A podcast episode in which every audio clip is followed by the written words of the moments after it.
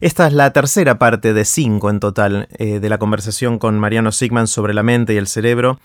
En esta parte hablamos sobre la conciencia y cómo la conciencia es la próxima frontera que tenemos que alcanzar. No se la pierdan, está buenísima. A veces sirve como tratar de pensar problemas que fueron problemas parecidos en la historia de la humanidad, cómo se descifraron. Y un ejemplo que me gusta que es cómo se entendió el calor, la historia del calor.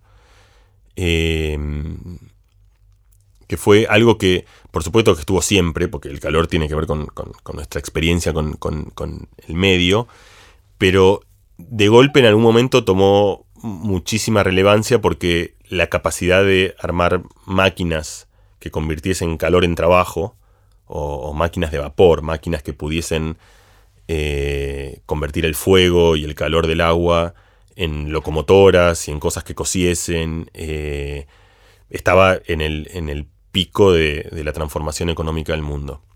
En ese momento hubo muchísimos ingenieros y muchísimos científicos que se dedicaron a tratar de entender el calor.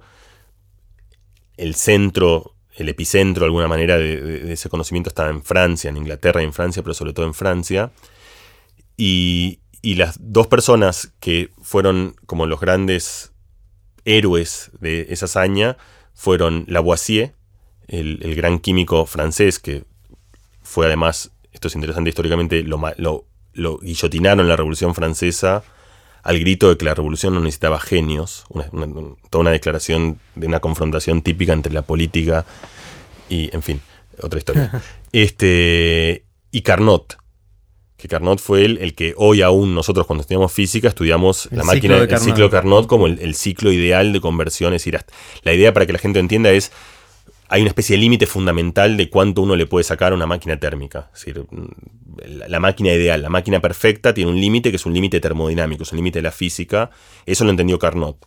y entonces eso te permitía saber cuán lejos estabas de esa máquina y además cómo entender cuándo una máquina se alejaba de ser ideal. Básicamente las máquinas son ideales cuando son reversibles, que quiere decir que cuando funcionan despacio, cuando hay enorme combustión, explosión, por eso los motores son malos cuando son motores que tienen enormes explosiones. Carnot entendió todo eso. Eh, lo entendió perfecto, sí, lo entendió, eh, eh, pero sin embargo no tenían ni idea, pero ni idea, no solo no tenían ni idea, sino estaban completamente equivocados de cómo funcionaba el calor. Hmm. Lavoisier y, y Carnot, en cierta medida, todos los que vinieron después durante mucho tiempo, pensaba que el calor er-, era una partícula, una sustancia, que ellos llamaban el calórico. que era una partícula que cuando algo tenía mucha temperatura es porque tenía mucho calórico, y cuando vos ponías, por ejemplo, tocabas la mano con, a una pava caliente, el calórico esa partícula que constituía la materia, fluía de la pava hacia tu mano. Este, y así funcionaba la transferencia de calor. A mí me gusta pensar que ahí estamos hoy en, el entendimiento de la conciencia y del cerebro en general. Es decir, que hemos logrado un enorme progreso ingenieril, todas las cosas que te acabo de contar, pero que seguimos en la época de Lavoisier. Es decir, hoy estamos donde, en, este, el continente del cerebro donde estaba Lavoisier con el calor. Hemos, de alguna manera, y hay otra similitud más, que es que yo creo que así como, como, como en aquella época la máquina térmica era el, era, el, motor económico del mundo, hoy es la inteligencia artificial. Si hoy estamos hablando de DeepMind y de Google y de Facebook. Es decir, yo creo que hoy es bastante claro que la batuta la va a tener el que maneje la inteligencia en, en cuestiones armamentísticas, en cuestiones de salud, en cuestiones de economía. Es decir, los que ganen la carrera de la inteligencia artificial va a ser el siguiente imperio.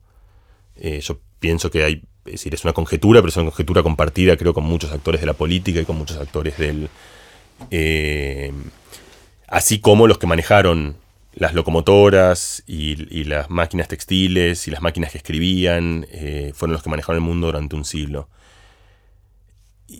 Entonces yo pienso que estamos un poco en ese lugar, en el cual vuelvo un poco a tu pregunta, digamos, de, de dónde estamos respecto, desde un punto de vista ingenieril, espero que algunos de los ejemplos que contamos acá, podemos contar más, muchos más, eh, un cambio enorme. Decir, hoy, hoy podemos jugar con el cerebro como si fuese una marioneta de maneras que eran impensables y que parecían ciencia ficción y hoy son reales. Desde un punto de vista conceptual, de, pero no solo conceptual por el placer del concepto, sino porque además eso te permite realmente hacer un cambio, de operar de manera completamente distinta, estamos donde estaban vos y Hopfield en, hace 30 años. O sea, estamos con el calórico de Carnot y Lavoisier, es decir, con una idea que potencialmente está totalmente errada del de basamento microscópico, si querés, de, cómo esto sucede, pero tenemos algunas ideas de comportamientos macros que podemos inclusive manipular y, predecir. Sí, es eso lo que estás diciendo. Sí, o, sea, hoy tenemos, hoy, tenemos una enorme, hemos cambiado enormemente nuestra capacidad de manipular, de interferir, de leer, de decodificar, de corregir, de arreglar. Es decir. Eh, ¿Y, cuál es el calórico de hoy? O sea, ¿qué, es, lo que estamos pifiando? Lo decía, no, esa, esa, es una diferencia. Mientras vos lo decías, estaba pensando eso. La voz está muy convencida de una solución equivocada. Hoy, hoy no hay. Eh, hubieron algunas eh, y alguna gente la tiene, pero no hay, no hay nada tan hegemónico. Eh, pero, por ejemplo, digamos, vos hablas del cerebro como la gran frontera. Dentro de eso, la gran frontera del cerebro es la conciencia. Es decir, o es una gran frontera, porque, porque es algo que nos es a la vez tan privado y tan común. Es decir, todo el tiempo estamos lidiando con la conciencia, pero es casi lo que menos entendemos. Hay mucha neurociencia en la conciencia, y muy buena. Eh, empezando por anestesias que apagan la conciencia, por cosas que pueden activarla, despertarla, por entendemos, podemos descifrar bastante bien a partir de la actividad cerebral si una persona es consciente o no, y a partir de eso uno saca una cantidad de principios. Por ejemplo, en general, en, en el cerebro la actividad es consciente cuando hay una idea, por ejemplo, es una idea de un tipo llamado Tononi, que se asemeja a lo que contaba antes de la orquesta, que es la siguiente. Si el cerebro está completamente desorganizado, o sea, cada neurona está haciendo su juego, pensamos otra como una orquesta de, no hay música, hay ruido. Están afinando. Están afinando, están, hay ruido y no, no pasa nada, no hay... Eh, al revés, si, todos los instrumentos están tocando todos al mismo tiempo, tampoco hay música, hay, eh, hay un, tono constante, no, no hay estructura. Eso sería el estado epiléptico del cerebro, es el cerebro que están todas las neuronas y la conciencia desaparece por un exceso de orden. Es una idea que, que la conciencia aparece en un estado de orden intermedio, en el cual es el estado de una orquesta que está improvisando, en el cual algunos instrumentos se juntan durante un rato, después, y eso es un estado, después otros instrumentos se juntan durante un rato, después otros, y después otros, y en ese flujo, esa capacidad de que distintos instrumentos se junten entre distintos estados, eh, se arma eh, un, un, estado que es permisivo a la conciencia. Eso funciona más o menos bien en el sentido de que, de que si vos agarras a una persona y la anestesias, predecís cuándo pierde la conciencia, si tenés pacientes también. Pero no es una teoría satisfactoria para poder generar conciencia. Eh, yo no pienso que una orquesta que está tocando ordenadamente tenga conciencia. Eh, ahora un ejemplo, vamos a ir a cosas un poquito más interesantes, porque creo que en un lugar vamos a llegar a un punto que es un punto de tensión. Eh, otra idea de la conciencia que es una idea, sobre todo una persona que se llama Chris Fritt, que para mí es uno de los grandes pensadores, grandes, grandes de la neurociencia, es uno como de mis héroes, em, que ha explorado distintos dominios de la conciencia que incluyen eh, la esquizofrenia, es decir, la patología, el delirio, el pensamiento reflexivo, y uno que en particular a mí me gusta mucho también, que lo cuento siempre, que es la ciencia de las cosquillas que eso fue Darwin el primero que se le ocurrió, que hay una pregunta genuina científica que es por qué uno no puede hacerse cosquillas a sí mismo, eh, que es un hecho fáctico, o sea, la gente no se puede hacer cosquillas, uno puede lastimarse y generarse dolor, no puede generarse placer, uno puede hacerse muchas cosas a sí mismo, pero uno no puede hacerse cosquillas. Estudiando todo este tipo de cosas, y otra pregunta también muy sencilla, pero, pero interesante que va a lo mismo, es por qué si vos tienes una cámara digital y te vas moviendo con, esa cámara, cuando ves después el video resultante de eso, te marea porque se movió para todos lados, saltaba como en las películas de Dogma. Bueno, nosotros estamos todo el tiempo moviéndonos, movemos los ojos, movemos la cabeza, subimos, bajamos, y sin embargo uno percibe la imagen todo el tiempo estática. Cuando yo muevo la cabeza a un lado a otro, cuando muevo los ojos, muevo la cámara, pero la imagen no se mueve. Es como que hay un loop ahí, algo que, que le avisa al cerebro, esto se movió y entonces... Esa es la clave. Y eso también supuestamente es porque uno no puede hacer cosquillas, porque vos no podés no avisarle a tu cerebro que no vas puedes sorprenderte a vos mismo. Y no puedes sorprenderte a vos mismo.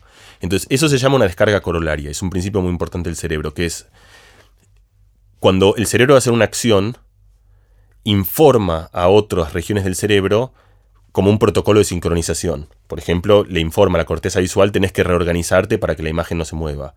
O cuando vas a tocarte, le informa. O por ejemplo, otro ejemplo que Fritz toca y que me gusta mucho es y que yo fue parte de, mi charla en TED cuando estuvimos juntos en Vancouver, eh, cómo uno sabe que las voces que uno crea son voces propias. Eso parece obvio porque son mías, pero ¿quién me dijo a mí que son mías? De hecho, un ejemplo que todos reconocemos son los sueños en los cuales uno produce voces, pero uno no, se reconoce como el autor de esas voces. Hay también una descarga corolaria que hace que cuando yo estoy caminando por la calle y teniendo pensamientos si mañana voy a hacer algo o no, me aviso a mí que esas voces que estoy escuchando son de mi autoría. Si yo no tuviese esa señal, si yo no tengo alguien que me dice eso, lo más natural sería que yo los perciba como que son cosas que me están entrando desde algún lugar, son dioses que me están hablando. Entonces hay una idea de que cuando uno pierde esta descarga corolaria, la, conciencia se rompe porque yo no puedo reconocer que creaciones de mi propio cerebro son mías. Entonces esta es una idea mucho más interesante que la anterior porque es funcional, de que la conciencia empieza en un sistema que tiene que informarse a sí mismo. Y este es un protocolo típico, una empresa, por ejemplo, una empresa, el sector de, de ventas vende mucho un producto y le tiene que avisar a compras de eso para que mantenga stock o le avisa a, logística o tiene que, o si marketing sabe que hace una campaña de algo, tiene que avisarle. Entonces la idea es que cuando vos tenés un sistema que se informa a sí mismo, empieza a hablarse a sí mismo, empieza a tener algo que es una especie de, preludio o, de, o, de, o, de, parte necesaria para la conciencia. Es un sistema que tiene la capacidad de reportar y de conocer sus propios estados. Ya no solo conoce el mundo externo, sino que tiene que conocer el mundo interno porque no puede operar bien si no conoce ese mundo interno. Y otra tercera idea de la conciencia, y ahora voy a ir a lo que para mí es el, punto difícil de todo esto, es que esa la, la, empezó un, gran filósofo de la conciencia, se llama Bars, y después el científico más la tomó fue Stanislas Dehaene, que fue mi, mentor en Francia, que en inglés llama el the workspace o el espacio trabajo. Que la idea la, la conciencia sirve como para tener al mismo tiempo disponibles es una especie de espacio de sincronización, en la cual vos tenés un sistema que es muy vasto y cada tanto haces un meeting. Se juntan siete personas de la empresa, hmm. se juntan... Eh, ventas, compras y logística. Ese momento, porque tienen que hacer algo. Entonces la empresa tiene un montón de cosas funcionando en paralelo, y, pero el ejecutivo hay un momento en el cual se arma un loop de disponibilidad en la cual esas personas que normalmente no están disponibles las unas para los otros, las están y forman ese espacio de trabajo. Entonces hay mucha ciencia que nos indica que cuando se forma ese espacio de trabajo en el cual la corteza visual se junta con la auditiva, que se junta con el lenguaje, se junta con la memoria, que son módulos que en general trabajan separados, eso corresponde a cosas que nosotros reconocemos como estados conscientes. Entonces, todas estas cosas son cosas que son necesarias para conciencia. La pregunta es si uno arma una máquina que tenga todo eso. Y esta fue una pregunta, ahora hicimos, hubo un... yo estuve en, el Vaticano donde estuve dos días en un foro espectacular donde estaba desde la gente que hizo DeepMind, estos de Google, hasta los grandes pensadores de la neurociencia, tratando de reflexionar sobre la inteligencia artificial. Otra vez, si te sentías como Lavoisier y Carnot este, eh, eh, reflexionando sobre un problema inminente, pero con enorme desconocimiento, una de las preguntas que salieron fueron esas. Imagínate que armamos una máquina que se reporta a sí mismo, que tiene complejidad intermedia, que tiene, puede formar un workspace y que arma otra cosa de la conciencia es la conciencia de nuestros propios objetivos. Es decir, nosotros somos una máquina que está configurada con una cantidad de objetivos que nosotros reconocemos como propios.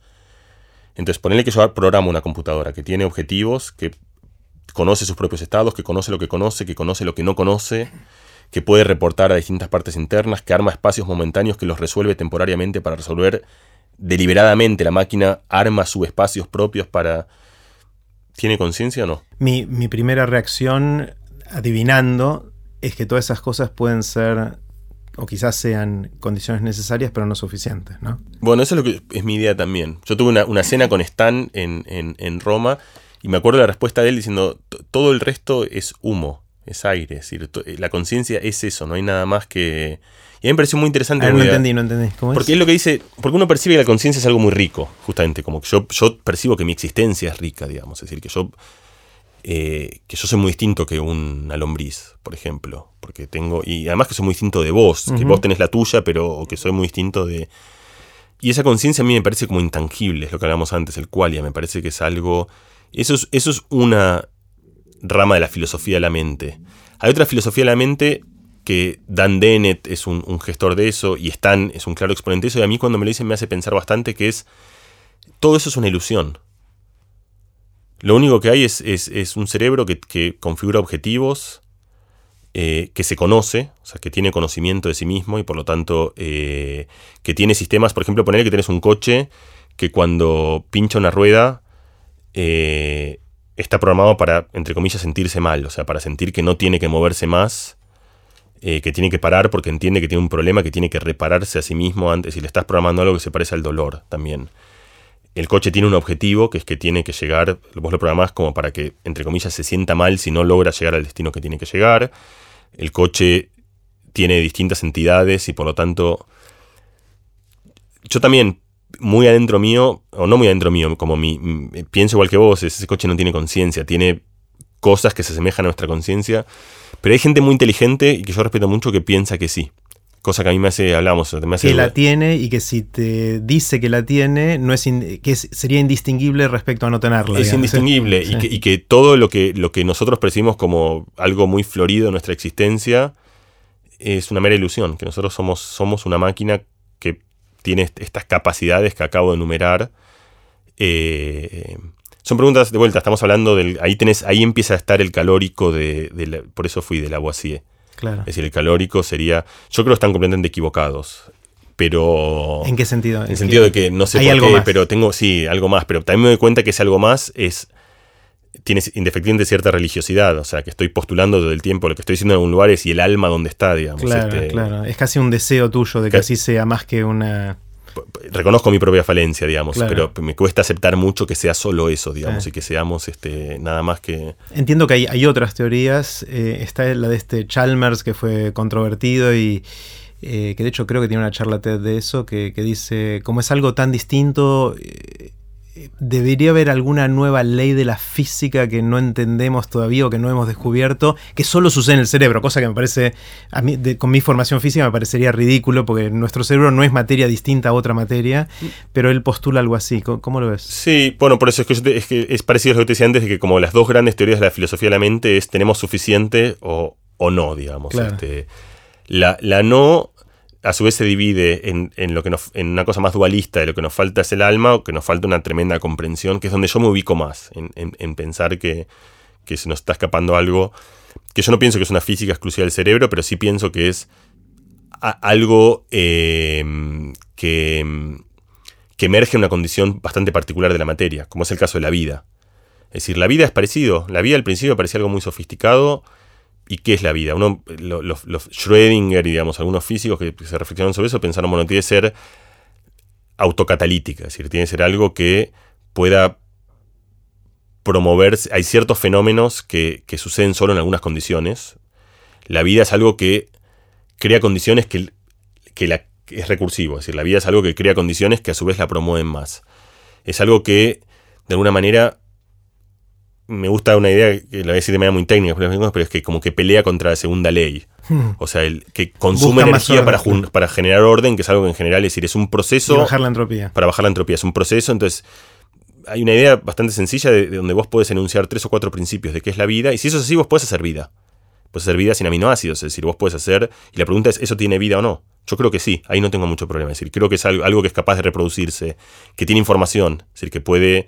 que tiene. Eh, una capacidad de mantener cierta estructura que se preserva en el tiempo y que pelea contra la degradación natural de las cosas. Esa sería tu definición de vida. Para mí es una definición de vida y yo ahí no tengo problema y pienso que la vida nos excede holgadamente y que va a haber muchas eh, eh, manifestaciones de la materia, incluso que nosotros podemos crear, que van a tener vida.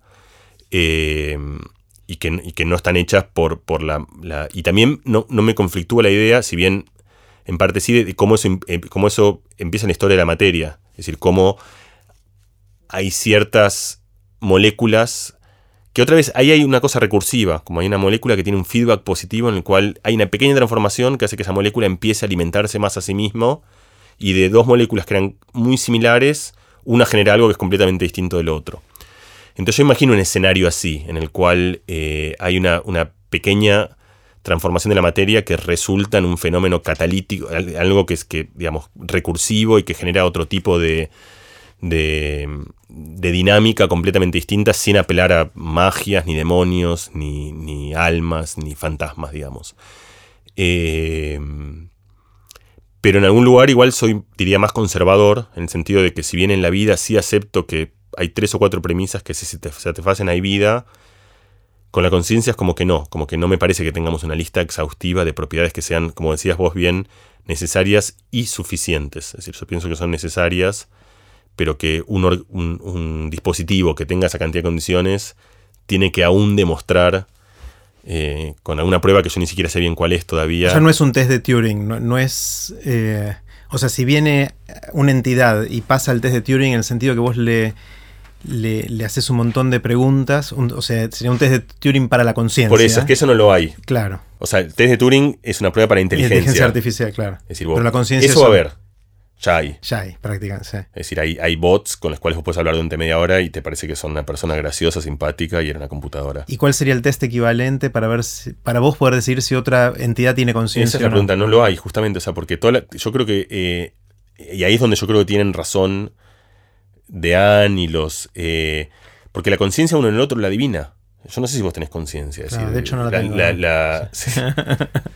eh, tampoco sé si yo tengo. Es decir, uno la adivina y uno la adivina justamente por, por, por eh, fundamentalmente por empatía. Es mm. decir, porque hacen cosas que a vos te parecen como tu. Por eso uno. Y eso es muy injusto. Es decir, los animales que hacen gestos parecidos a nosotros, perros, y los generan empatía, y uno piensa que sienten, tienen conciencia, y animales que no tienen morfologías gestuales parecidas a nosotros hay un punto que es importante, que es también una definición social de la conciencia.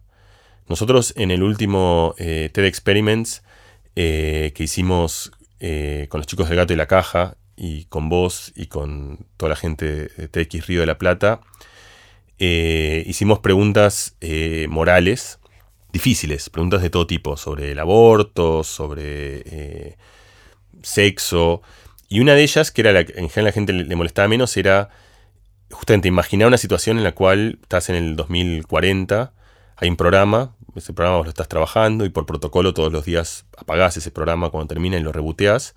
Y un día el programa te dice, eh, es un programa que vos estás haciendo justamente para que tenga inteligencia y para que programarle cosas que vos pensás que podría desarrollar conciencia.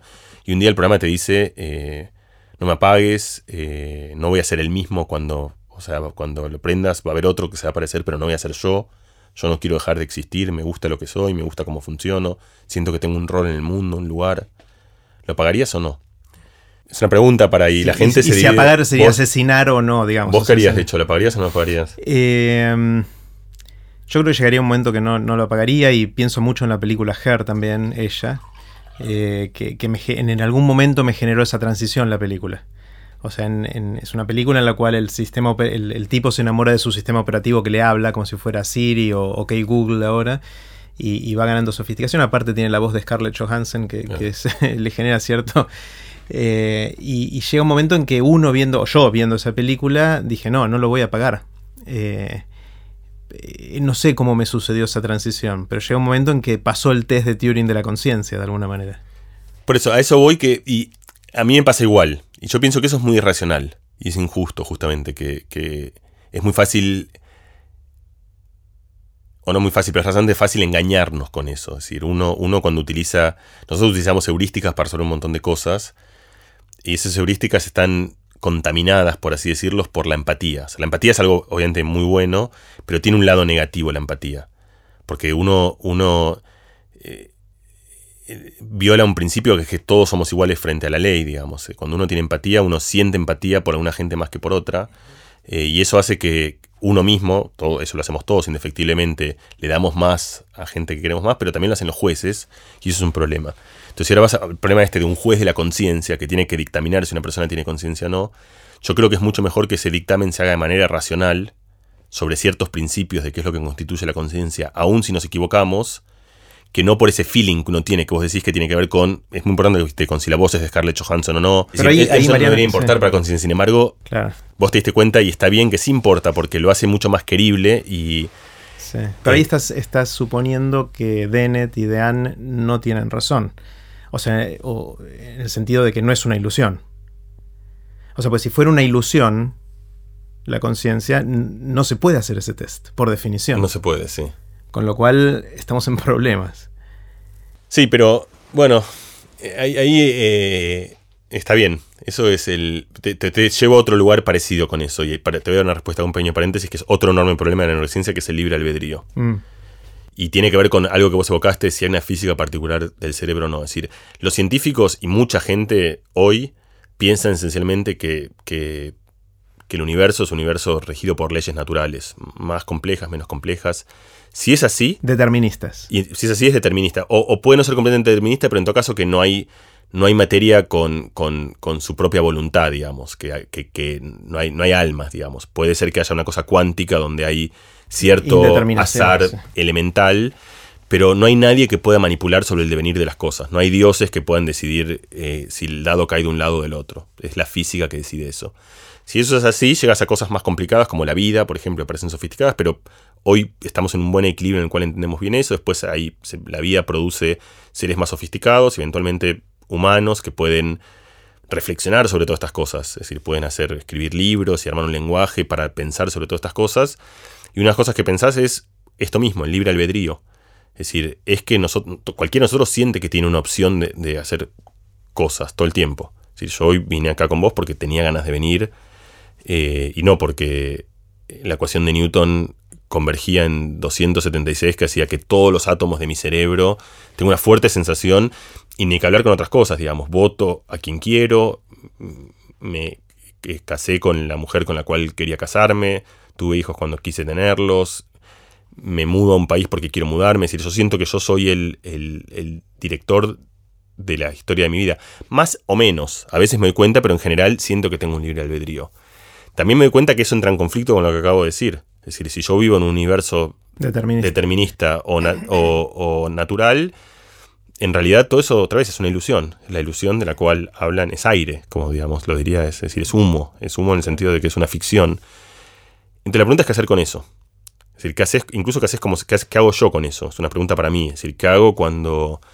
Y ahí vale la misma pregunta que yo te decía de la conciencia. Y creo que eso es el caso para toda la ciencia, para mí en general. Yo hago como si eso no fuese así. Hmm. Porque creo que no se puede hacer de otra manera.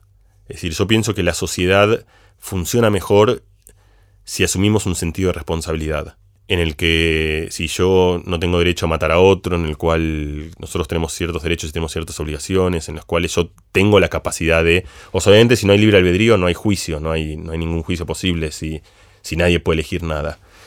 Entonces, con la conciencia a mí me pasa algo parecido. Es decir, eh, yo creo que si aún si es una ilusión hay que actuar como si no lo fuese, porque uno tiene que tomar decisiones relevantes, como por ejemplo eh, el derecho al aborto o no al aborto, que es un derecho que tiene que ver con el derecho... es decir, yo pienso que la razón por la cual mucha gente está a favor del aborto, si bien esto es tácito, es porque presupone que un feto de dos meses no tiene conciencia. Eh, por eso yo creo que la pregunta es una pregunta difícil, que es ¿hasta, cuándo? Y ahí hay muchas ideas. De hecho, una de las ideas más, primero puede ser 3, 4 meses, 5 meses, pero una de las ideas más fuertes es después del parto, como si el momento en el cual un bebé sale tuviese derechos que no los tiene dentro. Pero, ¿por qué? Es decir, justo el día antes del parto era el mismo ser, estaba dentro de la... y el día después... Y con esto yo no, quiero hablar ni a favor ni en contra. Lo que quiero decir es, es, es difícil, cuando uno lo piensa esto fuertemente, esa, barrera puede ser difusa, pero, pero no es completamente arbitraria. Por ejemplo, para mí un, embrión de dos días no tiene ninguna forma de conciencia. ¿Por qué? Porque yo presupongo, mi teoría de conciencia es que tiene que ver con un cerebro integral y funcionando. Eh, entonces, acá tengo un ejemplo en el cual yo pienso que uno, aun si se ilusiona, uno tiene que tener una teoría de en aquellos casos en los cuales uno solo puede adivinarla, uno tiene que actuar de la mejor manera que puedes actuar dado los datos que tenés. Ok, ahí se da otro loop interesante y es que si uno cree en ese, esas leyes no intervenibles de, la física y ese determinismo, todo estaba en las condiciones iniciales y en las leyes con las que evolucionaron que llevaron a que hoy sientas la necesidad de creer en la conciencia, en el libre albedrío. Sí, sí, sí, sí, sí, sí, pero eso, eso, eso además tiene sentido desde no solo de las leyes de la física, sino de las leyes de la evolución. Es decir, si nosotros hubiésemos hecho la evolución, si bien muchas veces uno lo entiende mal en el sentido de como si fuese eh, teleológico, o sea, como que esto, las piernas están para caminar. No es que están para caminar, pero si no tuviésemos, si no tuviésemos piernas, entonces probablemente no estaríamos acá. Es decir, una manera de pensar la evolución es que solo están aquellas cosas que tuvieron funciones que les permiten haber sido exitosas en la historia de la vida. El pensamiento tiene que haber sido exitoso. Si nosotros tenemos un pensamiento suicida o completamente depresivo, eh, probablemente no estaríamos acá. Entonces, mucha responsabilidad por nuestras acciones y decisiones va en esa, en eh, Yo creo que sí, que hay una idea que no solo es, es decir, que, que puede haber sido seleccionado en la historia evolutiva además, el, en, un conglomerado posible de pensamientos de distinto grado de delirio, eh, aquel en el cual nosotros nos cuidamos, aquel en el cual nosotros nos enseñamos, aquel en el cual nosotros compartimos información, es uno que puede, eh, por ejemplo, este último me parece tremendamente, es, más sencillo, pero es, a mí me parece muy lindo también, que es el, algo para mí básico de la condición humana, que es eh, la capacidad que tenemos de esto que estamos, exactamente estamos haciendo acá, compartir información, enseñar, es decir, que lo que uno tiene, lo comparte. Compartirlo. Esto, es decir, todos los animales aprenden, no muy distinto de nosotros. La, eh, Candel ganó el premio Nobel, pero estudió una plicia, una babosa, eh, que aprende. Esto que decía yo de, neuronas que disparan al mismo tiempo, se juntan, es para nosotros y es para la plicia también. Una diferencia fundamental y que yo creo que es una especie también de, pequeño switch que ha cambiado la historia de nuestra especie y que está presente en animales, pero mucho menos en animales no humanos, es la capacidad de enseñar y la motivación por enseñar. Es decir, que cuando uno tiene un conocimiento, uno va y se lo cuenta al otro, casi lo primero que hace, como si no tuviese sentido el conocimiento si uno no lo comparte socialmente. Entonces, existe una idea de que e, entre, es decir, probablemente esta no sea la única forma que tenía el cerebro de organizarse, pero fue una exitosa. Y entre distintas sociedades o tribus o personas o individuos, algunos que tenían esta capacidad de, de volverse más fuerte porque le informaban al otro cuando había un peligro, le contaban cómo resolver una situación o se explicaban, han sobrevivido a la hostilidad del tiempo. Entonces es una idea de, eh, importante para mí, de, que, muchas de las cosas que tenemos ahora se han cocinado, sobre todo porque muchas cosas se pueden haber cocinado en una historia evolutiva que es muy distinta a la de hoy. Hmm. Entonces hoy tenemos muchas, creo que hay huellas, así como Gould hablaba de esas cosas, que son cosas inexplicables en la morfología de un animal, yo creo que también eso pasa en el pensamiento. Hay muchas cosas del pensamiento que por ahí solo podemos entenderlas estudiando la historia lejana, no la historia de la cultura, sino la historia eh, de una época en que el pensamiento funcionaba en condiciones muy distintas a las de hoy. Claro, claro. Eh, Mariano, quiero hacerte muchas preguntas más y querría hablar durante 10 horas. Eh, pero quiero hacerte algunas cortitas como hicimos. Así terminó la tercera parte de la conversación con Mariano Sigman. no se pierdan las próximas dos y últimas partes en las cuales le hice a Mariano el bombardeo típico de preguntas de aprender de grandes.